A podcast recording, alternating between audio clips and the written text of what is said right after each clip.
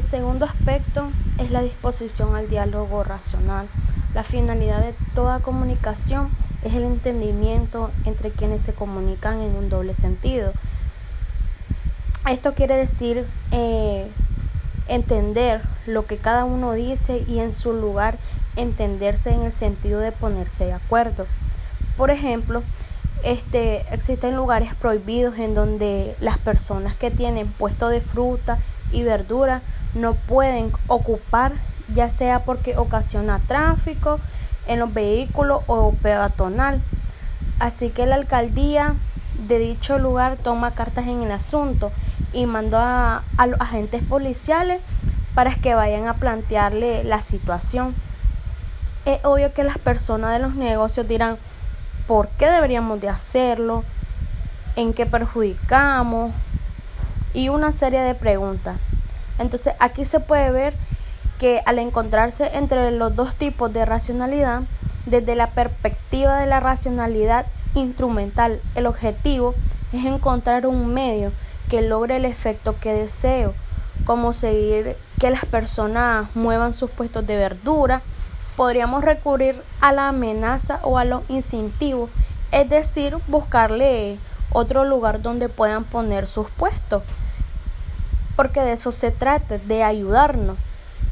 También este, podemos recurrir al engaño o a la manipulación, que en cualquier momento de estas acciones estamos tratando a las personas como una cosa que quiero influir para conseguir el efecto que busco desde la perspectiva de la racionalidad comunicativa, sus respuestas de por qué deberían de hacerlo.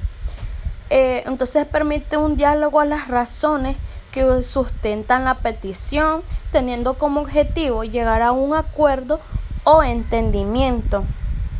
Eh, pues el diálogo de este tipo no es influir en las personas, sino en convencerlas, porque efectivamente se tienen buenas razones para exigir el cambio del lugar de su puesto o el transcurso del diálogo puede ser que las personas convenzan a los agentes de policía con sus razones.